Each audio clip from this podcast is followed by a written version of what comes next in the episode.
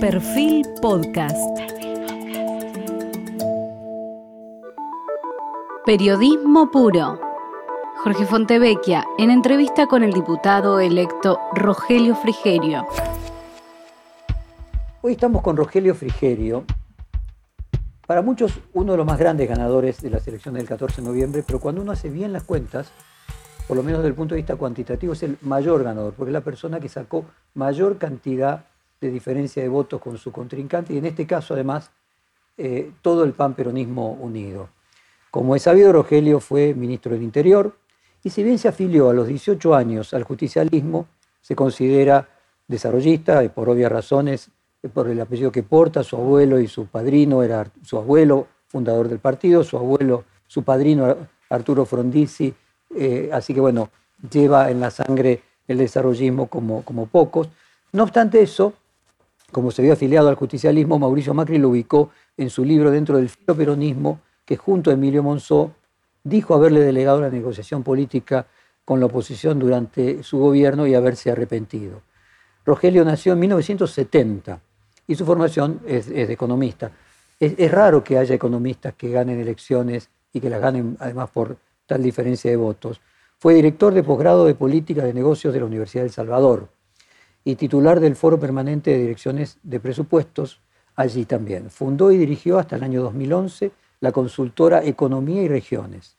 Además fue profesor de grado y de posgrado en la UBA, en la Universidad de Buenos Aires, en la Universidad Carlos III de Madrid, en la Universidad Católica de Argentina y en la Universidad de Ciencias Empresariales y Sociales, la UCES también aquí en la Argentina. En 1994, con solo 24 años, comenzó a trabajar en la Dirección Nacional de Políticas Regionales de la Subsecretaría de Programación Económica del Ministerio de Economía. Y con 28 años fue secretario, eh, el secretario de, Estado más joven que tuvo la Argentina, también allí en la Secretaría de Programación Económica y Regional del Ministerio de Economía de la Nación. Luego pasó a la gestión privada, en 2011 fue electo legislador por la Ciudad de Buenos Aires, de allí pasó a la presidencia del Banco Ciudad, de allí tras el triunfo de Juntos por el Cambio, en ese momento Cambiemos en el 2015, se convirtió en ministro de Interior, Obras Públicas y Vivienda. Ender Ríos es su lugar en el mundo y su reciente triunfo lo deja colocado de manera más expectante que nadie para ser el próximo gobernador en esa ciudad, en esa, en esa provincia, perdón, del año 2023 y probablemente ser el primer gobernador no bonaerense del PRO, como una señal de lo que está pasando con su partido que se nacionaliza eh, paso a paso. Y quería comenzar preguntándole casualmente por, por Entre Ríos, y déjame leer porque son muchos números, la evolución electoral en tu provincia. En 2019 gana el actual gobernador Gustavo Bordet con 57% de los votos, mientras que allí Cambiemos obtuvo solamente 35%. Ya en las pasos eh, presidenciales, Alberto Fernández obtuvo 45 y Mauricio Macri 36, o sea, ya se redujo la diferencia que había sido de 57 a 35, y en las elecciones, no ya en las PASO, prácticamente empatado, 44-5 Alberto Fernández, 44-4 eh, Macri. Ahora, este año, dos años después, en las PASO, eh, vos recibiste 52% de los votos eh, y el Frente de Todos 29-5, y ampliaste un cachito más esa diferencia de 22-5 a 22-9 en las elecciones con 54,5 de los votos. Cuando uno mira la eh, proyección en un análisis en dos años, los números dieron vuelta. ¿Cómo se explica eso? Sí, déjame corregirte un solo dato. En el 2019, en la general, nosotros ganamos, por muy poquito, pero ganamos. Y ese triunfo fue muy importante porque nos permitió poner dos senadores nacionales, y vos sabés lo que la, relevancia que tiene eso hoy. En la que yo dije 44-5 contra 44-4. Eh, o sea, ustedes fueron 44-5. Exactamente. Nosotros ganamos y el una otro campaña, Una campaña con, mucho esfuerzo que hicimos. Logramos revertir el resultado de las PASO. Ahí, ¿no? Y, por muy poco, creo que poco más de mil votos, eh, logramos poner un. O sea, que no puede decir que independientemente del triunfo en el sentido de que te llevaste los senadores, fue prácticamente un empate. No, no, fue, un empate, pero para la relevancia que tiene hoy, lógico. hoy donde estamos empatados en, senadores, uno mira es, la, muy importante. La sociedad, evidentemente la sociedad entrerriana pasó de darle ganador al gobernador en 2019, poco después a un empate y ahora va a ser una situación totalmente más, inversa. Es más complejo porque en el 2017 también ganamos. Entonces contanos, En a la, ver, ¿qué- en la- en la- en la elección de medio término hicimos una muy buena elección. Ganamos por muy poquito, pero ganamos por primera vez en Concordia, que es lamentablemente la ciudad La más ciudad- pobre del país y la capital nacional del peronismo para muchos. Eh, volvimos a retroceder en la elección a gobernador y a, y a- y a los cargos ejecutivos. Y después, bueno, pudimos en la, en la general sería del justo decir, 2019 perdóname, ganar que en el 2017 fue el mejor año electoral de Juntos. Fue muy bueno, el, el auge también de la obra pública que yo tuve la responsabilidad de llevar adelante, hicimos mucha obra en Entre Ríos y Pero lo que sorprende es impactó. 2019, Sí. 20, 20, 20, perdón, 2019, 2021. En dos años, Bordet pasa de 57, Sí, aunque un- él no es el era candidato. una elección nacional. Yo no quiero, no quiero compararlo, porque además nosotros hicimos una campaña aclarando que, que no estaba en juego la- la- las cuestiones provinciales, sino ponerle un límite al kirchnerismo y O sea, empezar si a hubiera construir sido una elección para gobernador, ¿vos crees que el resultado hubiera sido otro? No lo sé, no lo sé. Eh, hicimos una campaña, eh, creo que hicimos una muy buena campaña, recorrimos toda la provincia, Ahora fíjate, hicimos propuestas que, que lamentablemente escasearon en, en general y en, y en particular en Entre Ríos. En- escuchamos mucho a la gente, cosa que la política a veces no hace, y, y- y ganamos. No, no, no quiero hacer un, un análisis sobre una, una cuestión teórica. pero bueno, déjame, volver a, a Bordet. En 2019, en esta misma serie de reportajes, quiero leerte un pedacito de lo que él nos dijo. Cuando le preguntábamos por qué ganó eh, y por esa diferencia.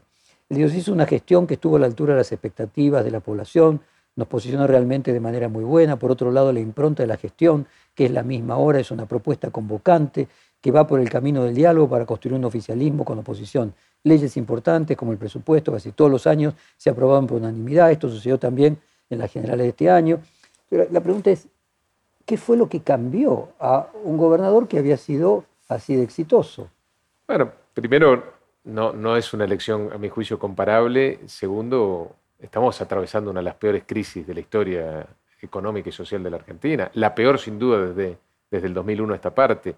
La gente está muy enojada, la gente tiene, tiene bronca, ¿no? Creo que eso yo- obviamente influyó en la elección. Si vos te vas a la provincia vecina, Corrientes, eso no le pasó al gobernador de Corrientes.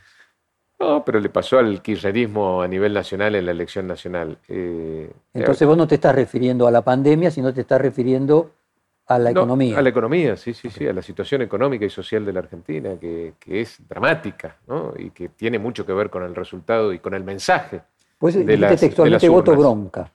Yo creo que hubo un voto bronca, un voto enojo, y nosotros hicimos un enorme esfuerzo en la elección de Entre Ríos en también en intentar transformar, aunque sea parte de ese, eno- de ese enojo, de esa frustración, de esa bronca, en esperanza. Y creo que lo conseguimos. Y me parece que eso es un dato positivo. La pandemia, ¿qué, qué papel jugó teniendo en cuenta que además cuando uno mira en el resto del mundo todas las elecciones que se hicieron de gobernantes que les tocó atravesar la pandemia, en líneas generales, hay una excepción en, en Bélgica, pero en líneas generales todos perdieron. Bueno, obviamente influye, ¿no? No, no podemos decir que no cuando uno ve todo el panorama mundial. Creo que en la Argentina eh, eh, la, la pandemia no pudo esconder la eh, ineptitud del kirchnerismo para gobernar, no pudo esconder las debilidades, la- no pudo esconder las internas, la falta de conducción. Me parece que eso fue más potente, más importante a la hora del voto que la pandemia sí sanitaria. ¿Cómo incidió eh, el- en, el, en el voto de Entre Ríos el episodio con la familia Echeverre y la presencia en aquel momento de Juan Grabois en la provincia? No, no, no fue un tema que haya surgido mucho en, en las conversaciones que tuvimos con los vecinos a lo largo y a lo ancho de la provincia. Lo que surgió con claridad es la demanda del empleo. Trabajo, sin duda, es la primer, eh, el, primer pedido que, se escuchaba siempre. Eh, educación. Y, me parece muy interesante este punto porque a veces la política no entiende que esta es una demanda prioritaria de la sociedad y estuvo siempre presente en las conversaciones con, con los ciudadanos entrerrianos. Y la droga, la lucha contra el narcotráfico, que tampoco es un tema que la eh, eh, política discute, por lo menos en los últimos dos años, y también era un tema permanentemente presente, ¿no? Ese miedo que la droga entre en, en el hogar teniendo- y tome de enfrente- rehenes a los Y hijos. teniendo enfrente a Santa Fe y a Rosario. Y por supuesto, además, eso, eso influye. Eh, Y la- Vicentín, por ejemplo, pregunto por el tema de agro, ¿no? Entre Ríos, además, el, tema de la... para el sector rural, efectivamente, eh, un, kirchnerismo que no termina de entender cómo funciona el sector más competitivo de la Argentina y uno de los más competitivos del mundo, también claramente terminó influyendo en las urnas.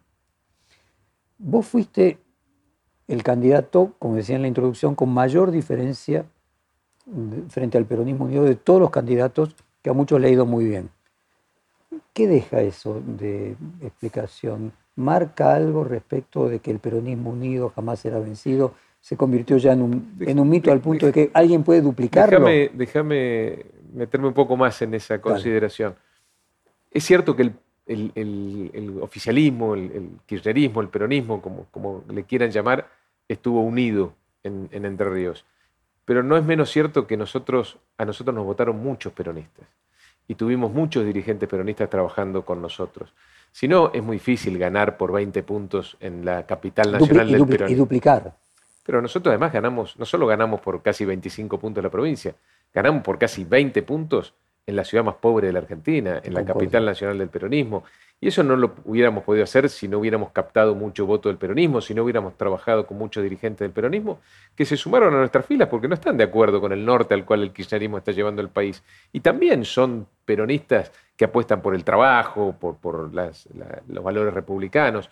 Y, logramos, eh, de alguna manera, seducirlos con nuestra propuesta, que fue una propuesta además muy generosa en la convocatoria. Nosotros, Juntos por Entre Ríos, además decidimos ponerle un nombre distinto al, nacional, eh, tenemos no menos de una docena de partidos políticos eh, adentro. Y, creo que eso nos diferencia también. Nosotros claramente apostamos a, respetar los matices, las diferencias y con mucha generosidad agrandar nuestro espacio respecto a lo que era en el pasado. ¿Cómo fue tu relación con los radicales? Bueno, muy buena. Eh, yo soy de los que digo públicamente que el radicalismo es la columna vertebral del espacio que, en el cual participamos y además también soy de los que creen que fue un error durante nuestra gestión no haberles dado mayor eh, participación, mayor entidad. Y además también lo digo públicamente, me parece que es muy sano lo que está pasando hoy en el, radicalismo en términos de su movilización, eh, la, participación en las PASO que tuvieron en distintas provincias. Creo que eso le hace muy bien a Juntos por el Cambio. En esta misma serie de entrevistas, eh, vos me dijiste, te voy a leer textualmente, éramos el gobierno más débil, refiriéndose al gobierno anterior, éramos el gobierno más débil del último siglo, con un tercio de los diputados, un quinto de los senadores, un quinto de los gobernadores, probablemente no más de un quinto de los intendentes, poca fuerza política en el Parlamento y muy poca fuerza política a nivel territorial.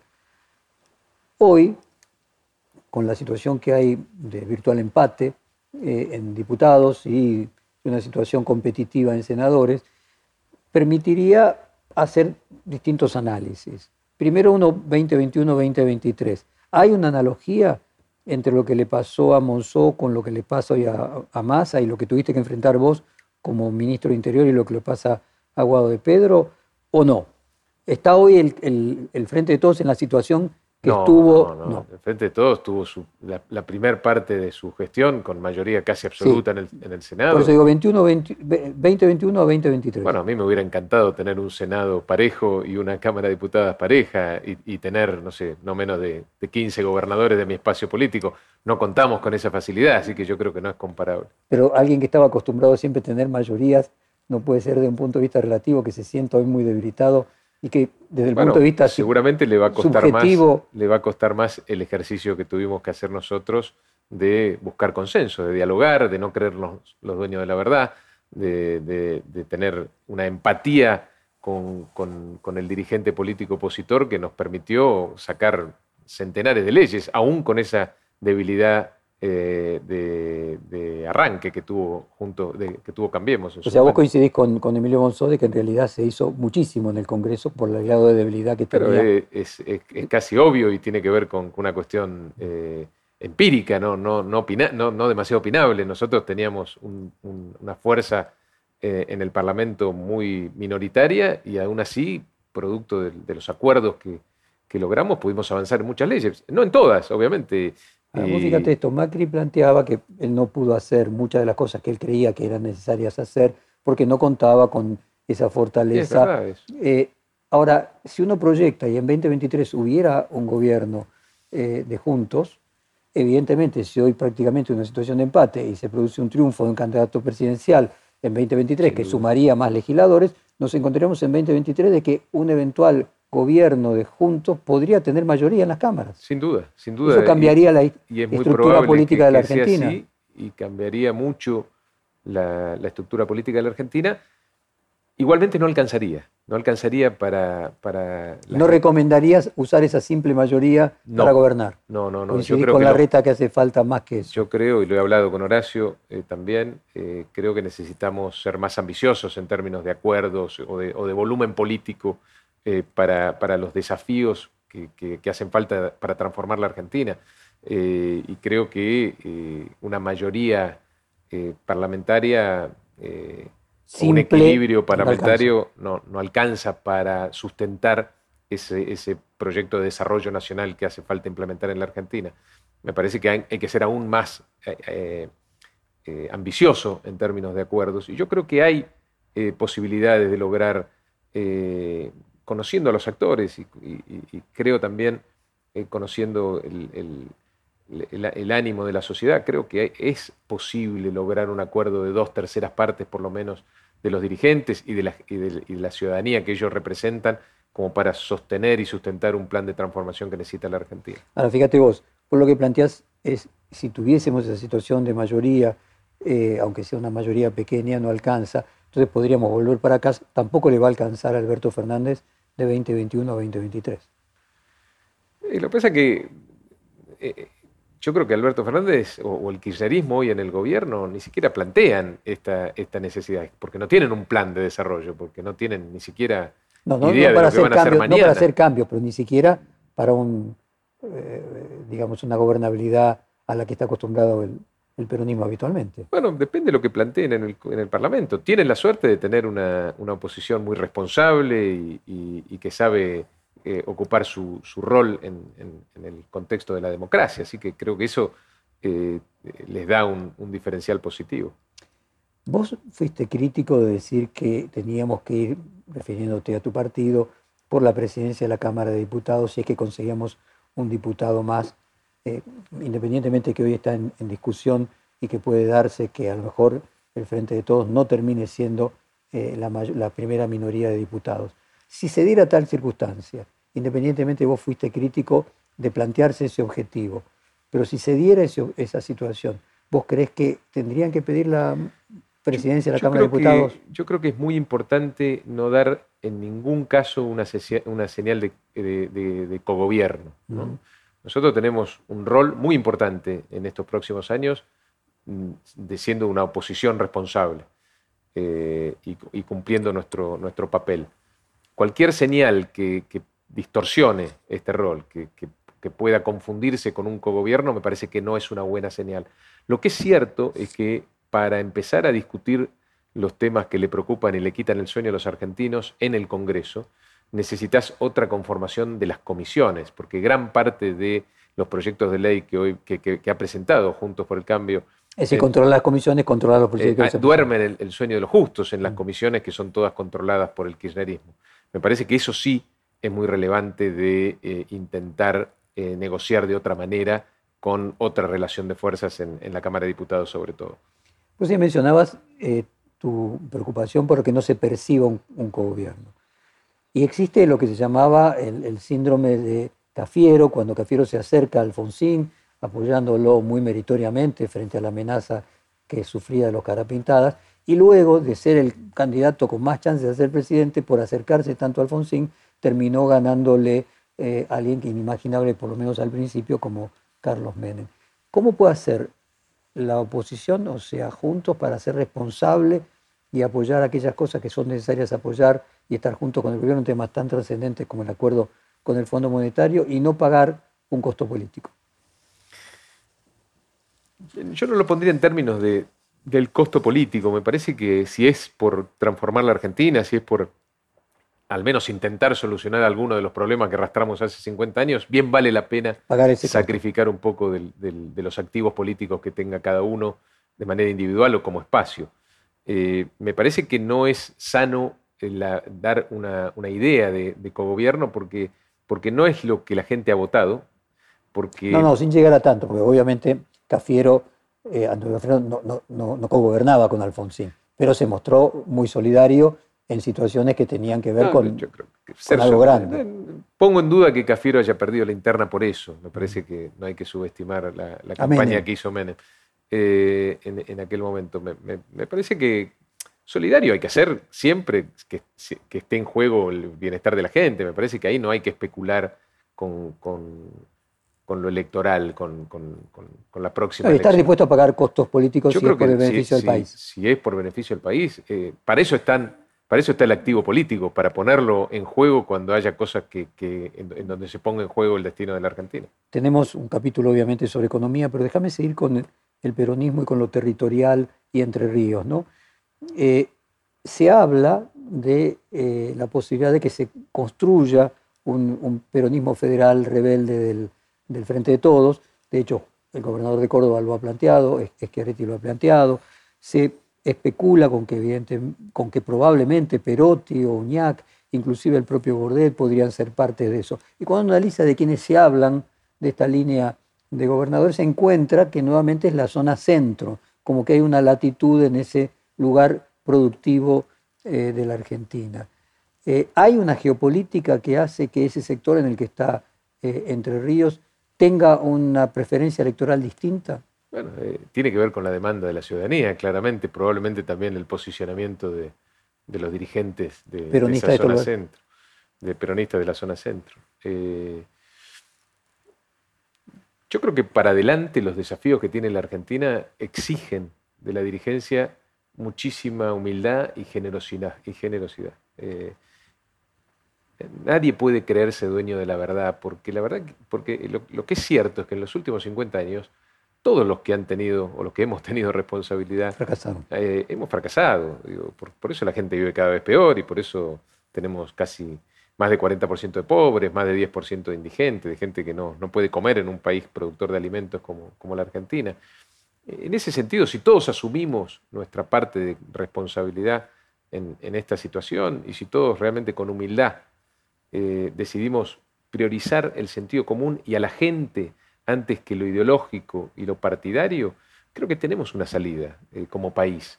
Pero bueno, eso hay que hacerlo, ¿no? no solo decirlo. Mi pregunta apuntaba a que cuando vos decís que hay que tener groseramente dos tercios, no, no, no solamente ganar con el 51%, bueno, ¿de dónde se va a encontrar de la oposición aquellas personas que tengan afinidad con, con esta idea? Y evidentemente parecería ser que en los gobernadores de la zona que centro, yo creo que es muy peronistas, probable- hay más afinidad.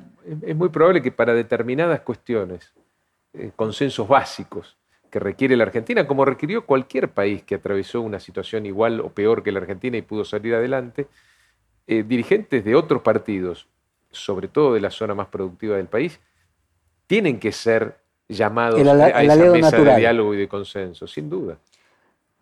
Estamos hablando de cuestiones que tienen que ver con el trabajo, cuestiones que tienen que ver con la producción, cuestiones que tienen que ver con la educación. Me parece que son demandas de toda la sociedad, pero que se escuchan a veces con más potencia en la zona centro, la zona más productiva del país. Cuando uno habla de los gobernadores, inmediata- em- inmediatamente las personas que han pasado por el 2002 recuerdan la famosa Liga de Gobernadores y que esa Liga de Gobernadores en su momento fue lo que le dio sustento a Dualde para poder eh, avanzar cierto, en cierta gobernabilidad. Ahora hoy pareciera que los gobernadores peronistas estarían divididos en dos ligas. Esta que mencionábamos, que podría llegar a estar liderada por el gobernador de Córdoba, y luego la que el jefe de gabinete está tratando de construir con los gobernadores del NOA. ¿Esto significa algo respecto de que el peronismo puede parecer unido, pero en realidad no lo está?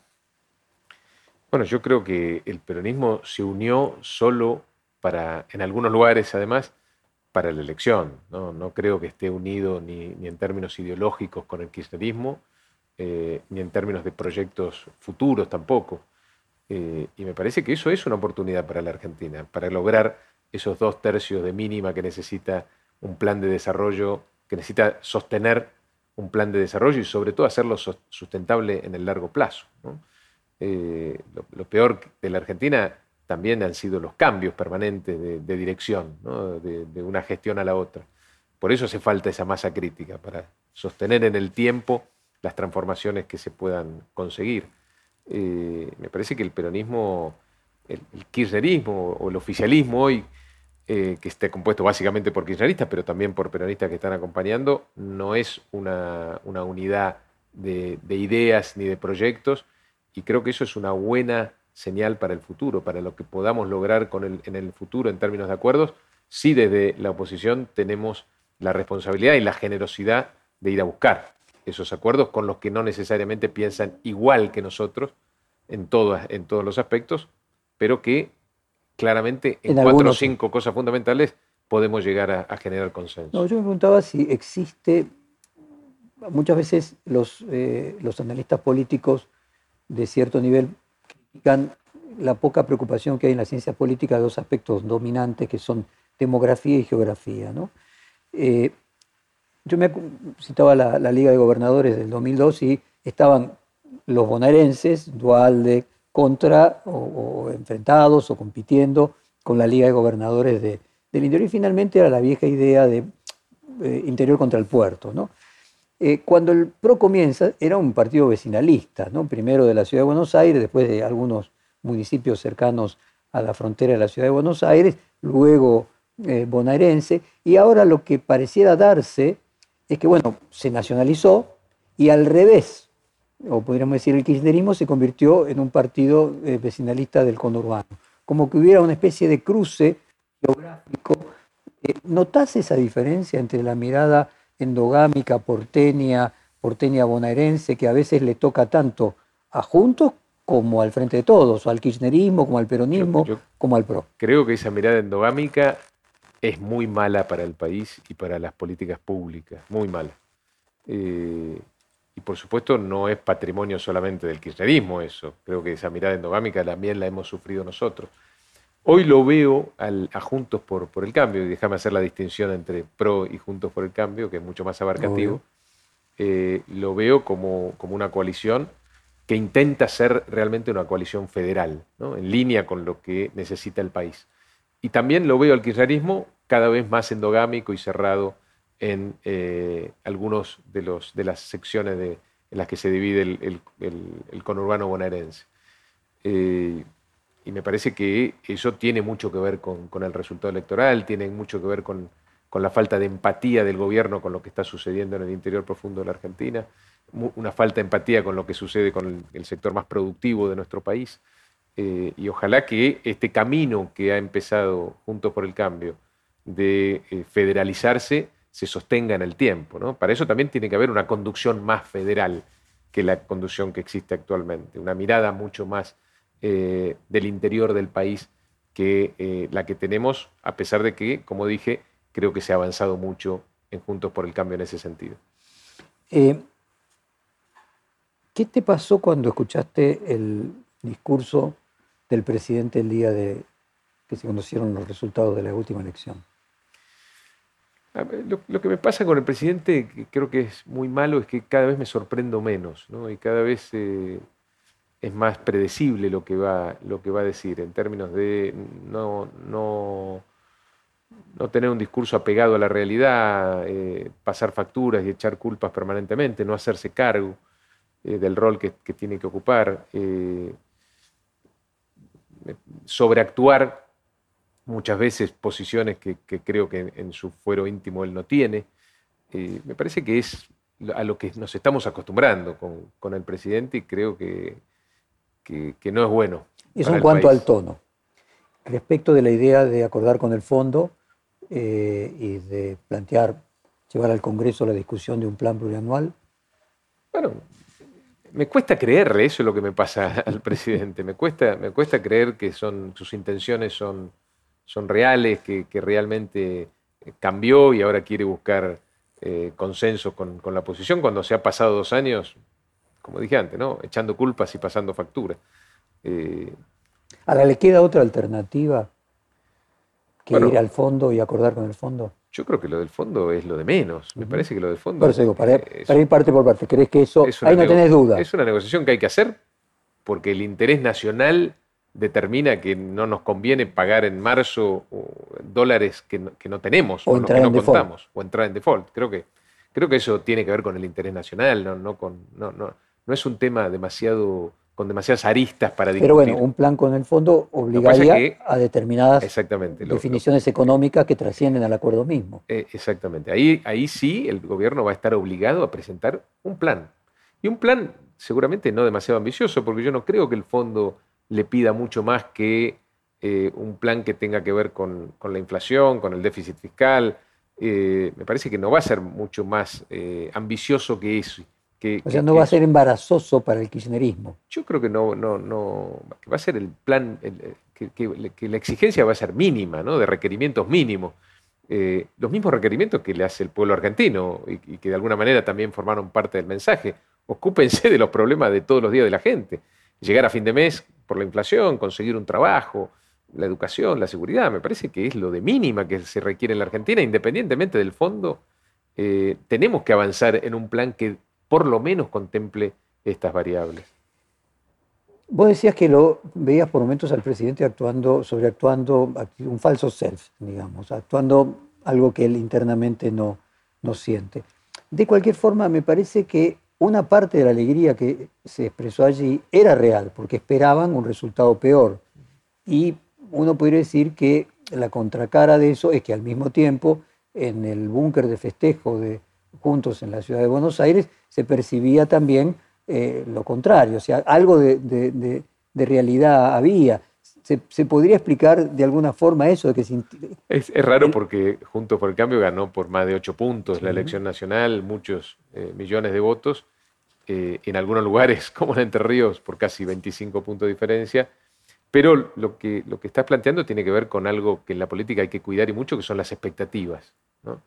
Eh, es por eso que yo hacía en su momento una crítica a...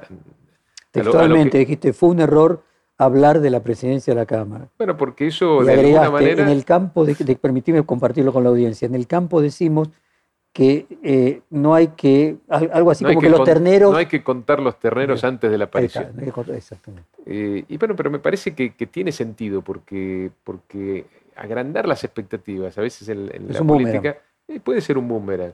Y un triunfo contundente como el que tuvo Juntos por el Cambio en, todo, en prácticamente todo el país, aún en, la provincia de Buenos Aires, donde habíamos perdido la última elección por casi 16 o 17 puntos, no recuerdo bien.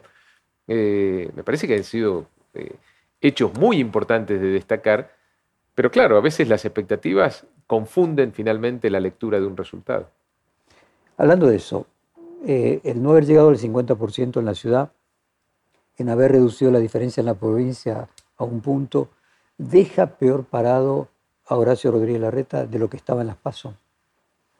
No, yo no creo. Yo creo que que, lo importante al final del día es haber ganado, ¿no? Ganado la provincia, que era un, hecho muy difícil. De nuevo, empecemos a, ver cómo estábamos hace cinco meses en, términos de, las posibilidades que se veía que, podía tener la oposición de ganar la provincia de Buenos Aires.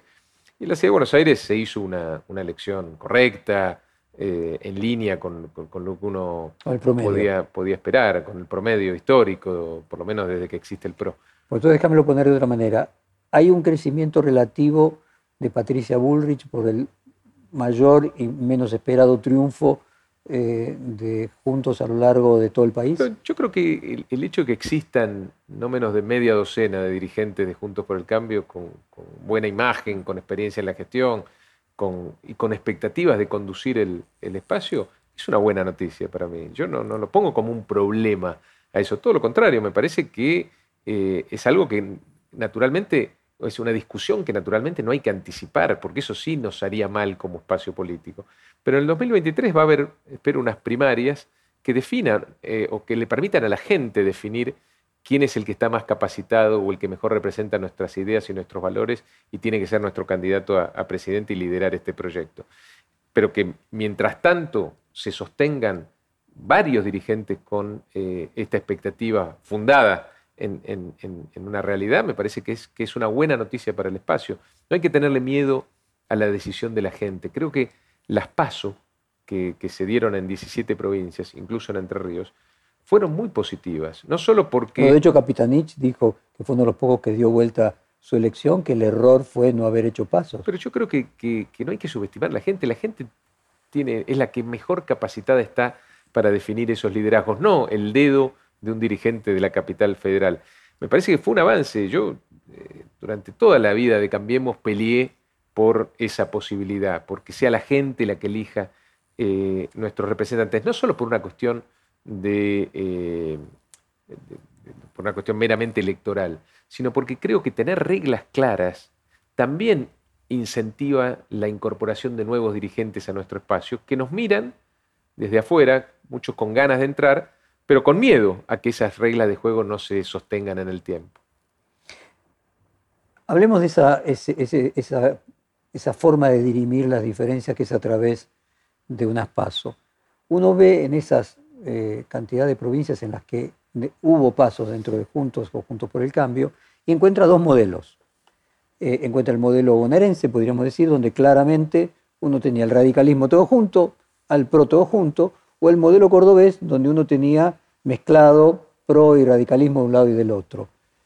A tu juicio, ¿cuál tendría que ser la mejor forma y cuál luego crees que es la que va a terminar siendo? Yo lo, he dicho en alguna oportunidad, yo creo que, lo mejor es no, que, las pasos no sean internas de partidos políticos, sobre todo si queremos sostener una, coalición unida en donde todos nos sintamos ganadores y nadie perdedor. Creo que eh, haber hecho una interna eh, en, el 2015, unas paso en el 2015, partidaria, donde el PRO se enfrentó con el radicalismo y con la coalición cívica, no fue un buen comienzo, porque el radicalismo se sintió derrotado en, esa elección y la verdad que el PRO no había ganado la elección, la había ganado Mauricio Macri, que era el candidato por lejos más competitivo que, teníamos. Eh, y me parece que ahí arrancamos mal la coalición. De hecho, algunos pusieron en duda que fuera una coalición de, gobierno precisamente por ese triunfo. el propio Macri lo dijo, era una coalición electoral, no de gobierno. Pero creo que tuvo que ver con, ese pensamiento el, haber ganado de esa manera una interna contra otros partidos políticos. Me parece que eso no es, que tiene que ser una lección para el futuro. Me parece que lo, importante es que en una, en una paso no se determine qué partido político conduce, sino solamente qué dirigente es el que para la ciudadanía mejor representa los valores y las ideas de este espacio. Ahora pudo haber quedado una herida, eh, una herida en la autoestima del, radicalismo. Sin duda. Hay eh, dirigentes bonaerenses que han dicho que el radicalismo bonaerense ha sido directamente servil, eh, que lleve a que no, tiene que haber un, candidato radical de presidente. y entonces vos imaginate que estén mezclados, pero que bueno, en una haya un número uno del PRO y un número dos del radicalismo y en otra un número uno del radicalismo y un número dos del PRO. Y, pero no descartemos de otros partidos también, porque mm. si realmente vamos a ampliarnos, si, si realmente creemos, como ahora dicen todos, por suerte, que eh, es necesario la amplitud y hay que, hay que ser generosos en la convocatoria, hoy prácticamente no hay muchos dirigentes de Juntos por el Cambio que, tengan una, posición contraria a esto.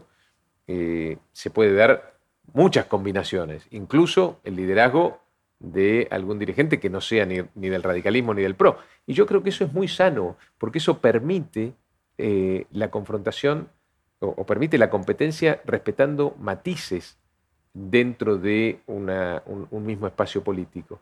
Y, creo que eso eh, nos va a hacer crecer y nos está haciendo crecer como oposición. Rogelio, vos fuiste uno de los más críticos dentro del gobierno de Cambiemos eh, y además con una posición importantísima con el ministro de Interior y, Obras Públicas. Y siempre fuiste muy claro en, tu crítica. Yo te he hecho distintas entrevistas a lo largo de ese periodo y, recuerdo con claridad decir lo mismo ahora que decías en, aquel momento.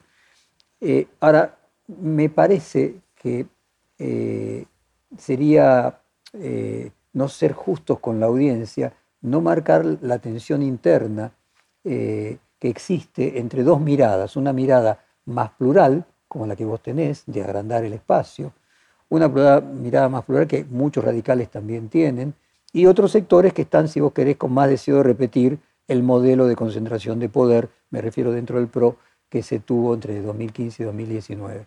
Recientemente, eh, Facundo Manes dijo, la forma de coalición del 2015 está terminada, planteando, lo que muchas veces se menciona, de que a lo mejor una coalición más amplia que incluya al peronismo, pero no cooptar peronistas, voy a, acercar a, Miguel Ángel Pichetto con todo el valor que él tiene, sino institucionalmente, como está de hecho la coalición cívica el radicalismo, y que entonces a lo mejor lo que se termina conformando es una alianza distinta, de, un poco como hizo Angela Merkel con la democracia cristiana y la socialdemocracia, dos centros, o sea, todo el centro del PRO, todo el centro del peronismo eh, y el radicalismo, dejando lo que serían los halcones y más cerca de los libertarios.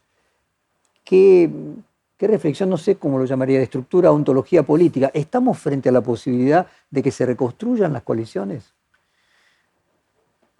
Bueno, las coaliciones no, pueden estancarse en el tiempo, son dinámicas también, ¿no? Eh, creo que hoy, como, como decía antes, eh, hay una visión más generalizada dentro de, Juntos por el Cambio que eh, es necesario salir de esa endogamia y tener una, posición mucho más generosa y, de amplitud en, en, la convocatoria de otros sectores.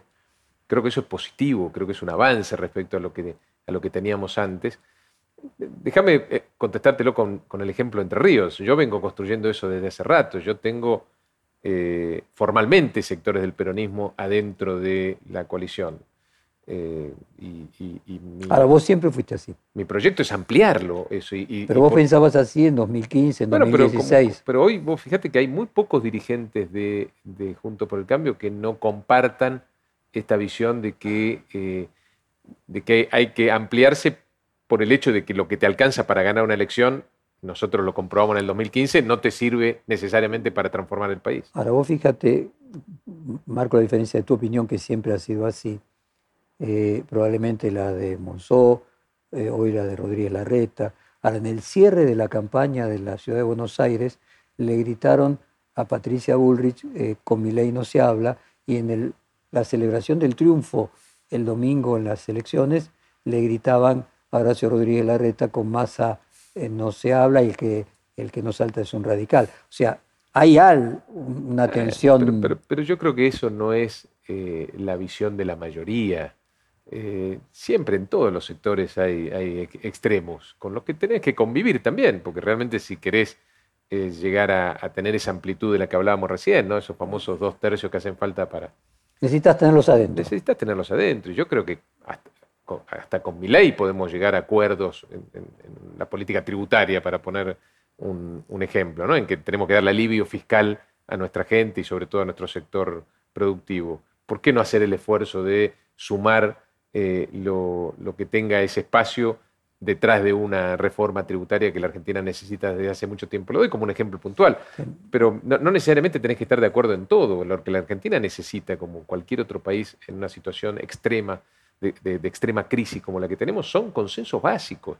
Y para los consensos básicos, de nuevo, no necesitas ni el 100% del espectro político, ni que los que nos pongamos de acuerdo en esos cinco puntos tengamos necesariamente también que estar de acuerdo en otras cosas. A ver si lo puedo sintetizar bien si vos fueras eh, el juez en esos dos eh, eventos, en uno que se criticaba hablar con Milei y en otro que se criticaba hablar con Massa, vos dirías, está bien hablar tanto con Milei como con Massa.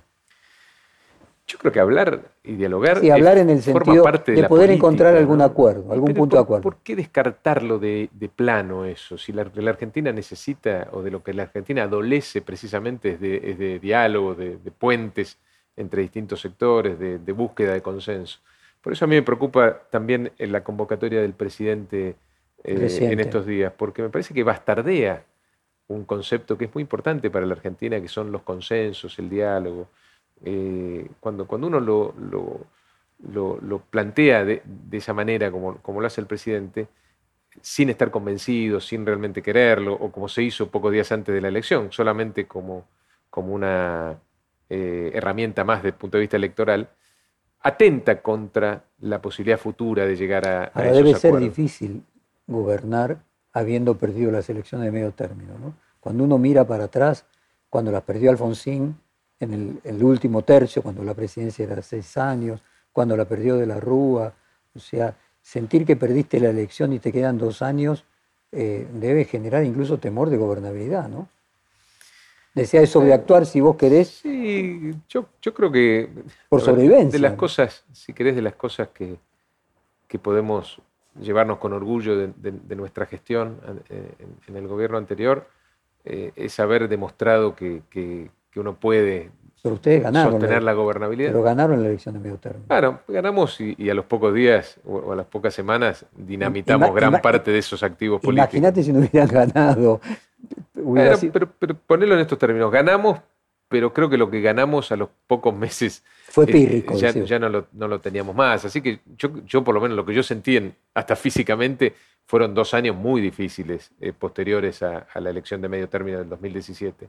Eh, pues sí, que la años. sociedad ha aprendido lo suficiente que aunque en el pasado un gobierno perdía la elección de Yo medio creo término... Que, que nuestro este... gobierno fue un punto de inflexión en la historia política argentina en ese, en ese sentido.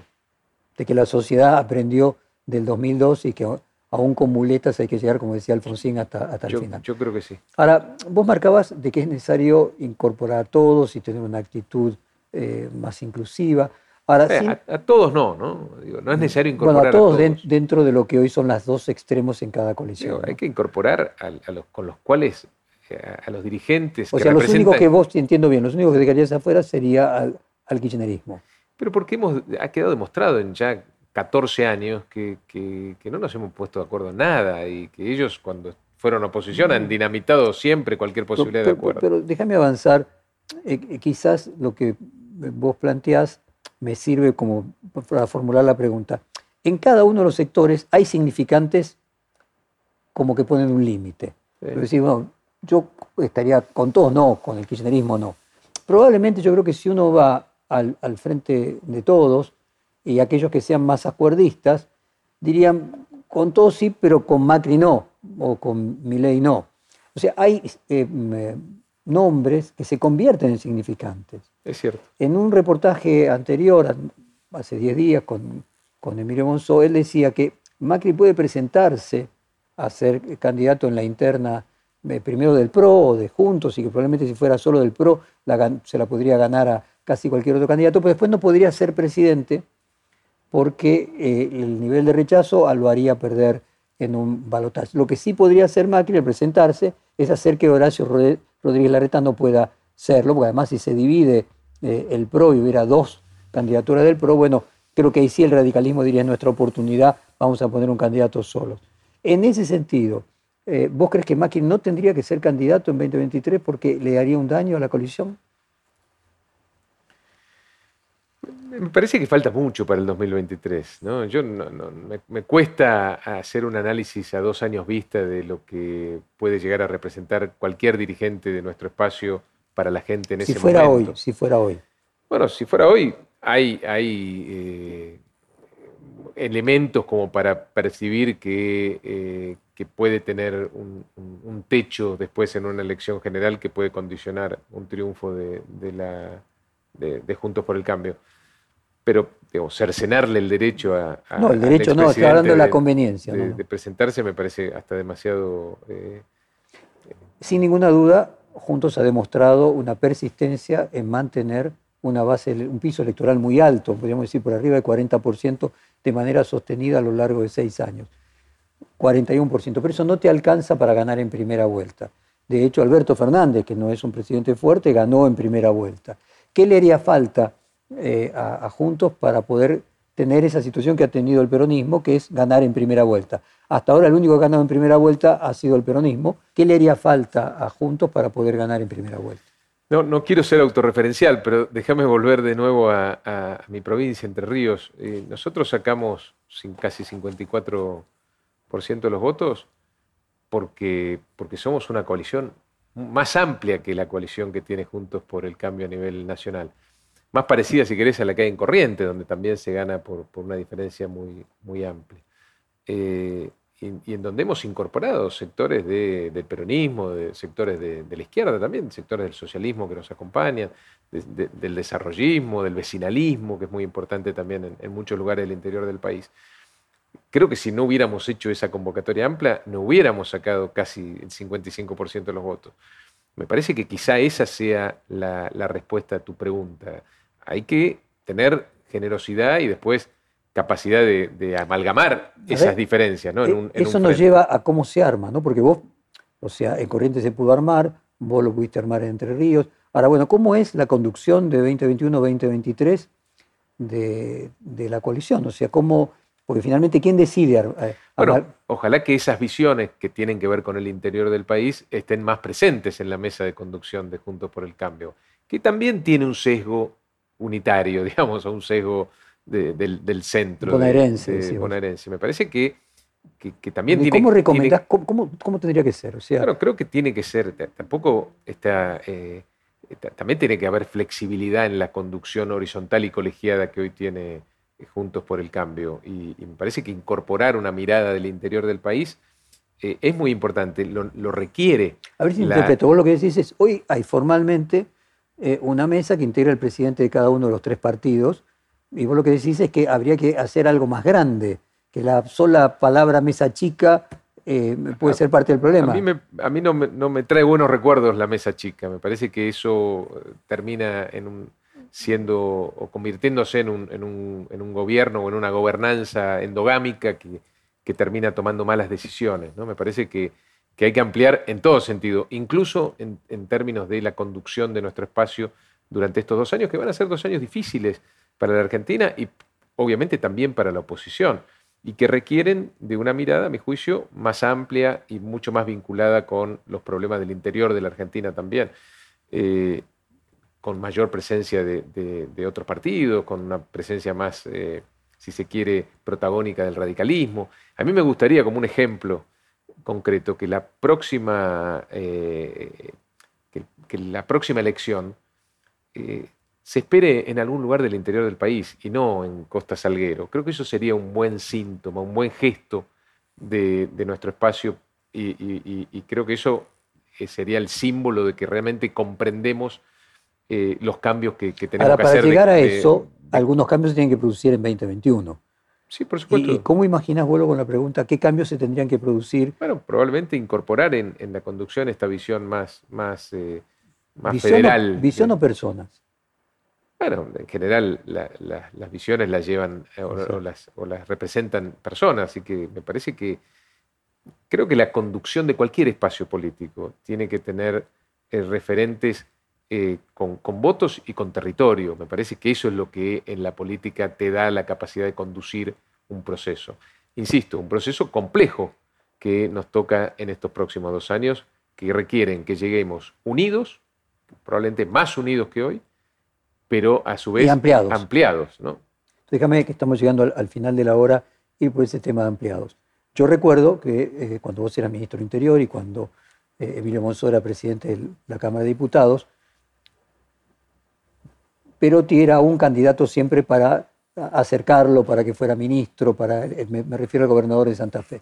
Y al mismo tiempo se puede decir de que Schiaretti actuaba como un aliado natural eh, del PRO y naturalmente Macri tenía en Córdoba el lugar, y el PRO tenía en Córdoba el lugar donde a nivel de elecciones nacionales, no provinciales, sacaba la mayor diferencia. Concretamente, cuando hablamos de ampliar, es ampliar a que exista no solamente PRO, radicalismo y coalición cívica y un ala interna del PRO de peronistas, sino que el peronismo no kirchnerista puede integrar esa alianza una parte importante? ¿Y, por qué no? ¿Cuál sería la, objeción para eso? Si lo que necesitamos es precisamente sumar eh, a, dirigentes con los cuales podemos ponernos de acuerdo en cosas básicas y fundamentales que necesita nuestro país. De nuevo, tenemos ejemplos dentro de Junto por el Cambio en distintos territorios donde ganamos, ahora y venimos ganando desde hace rato, que contemplan esta posibilidad. Mendoza, Jujuy, Corrientes, ahora Entre Ríos. ¿Qué cantidad de listas hay en Corrientes? Creo que son, varias decenas. exactamente. en el caso tuyo. superaron. Nosotros todavía tenemos 12, pero vamos a seguir creciendo seguramente.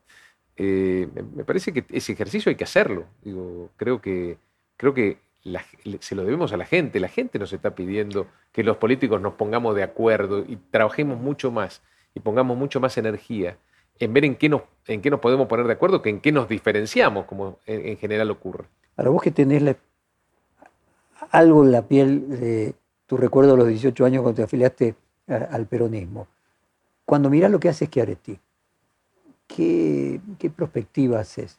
¿Te imaginas Schiaretti institucionalmente eh, integrando una alianza eh, conjuntos para 2023? Yo no, lo sé. Eh, va a depender también de, lo que, de lo que se plantea en Córdoba, ¿no? independientemente de eso, yo creo que no necesariamente tenemos que sumar a estos sectores antes, de, las, elecciones. Lo que sí está claro es que una vez que ganemos, tenemos que entender de una vez y para siempre que lo que te alcanza para ganar no te alcanza para eh, apuntalar los, las transformaciones que necesita la Argentina. Déjame. Y, en ese momento también tenemos que entender que para sumar a estos sectores eh, después de, un triunfo electoral, tenés que abrir y compartir parte del poder, digamos. Y, eso, porque yo creo que e, estos políticos u otros estarían dispuestos en poner también sobre la mesa su activo político si forman parte de un proyecto, ¿no? Y para eso los tenés que invitar a ser parte del proyecto. Y creo que eso fue lo que nos faltó en el 2016 a nosotros. Ahí va, porque en realidad eh, a Macri se le criticaba esto de ser avaro, de, quería comprarlos por, con poco, para decir de alguna manera. Y cuando uno analiza eh, ejemplos similares en otras partes del mundo, bueno, luego se le da ministerios. Bueno, se le da... será por eso que a mí me gusta mucho más los sistemas parlamentarios que los extremadamente presidencialistas. Fíjate en Brasil, fíjate en Brasil que, es un sistema no parlamentario. Entonces, lo que vos decís es que lo que vos crees es que para hacerlos parte, independientemente de que en la elección no integren una coalición institucionalizada, a posteriori no simplemente hay que hacer acuerdos parlamentarios, sino habría que sumar a figuras importantes de ese sector en el gobierno sobre todo porque los acuerdos parlamentarios te pueden servir para llevar adelante determinados proyectos, pero quizá para otros proyectos más relevantes y que te mueven más el amperímetro en términos de lo que hay que hacer en la Argentina, no alcanza. Rogelio Frigerio, muchas gracias por esta hora de conversación. Fue un placer grande con Igualmente. Perfil Podcast.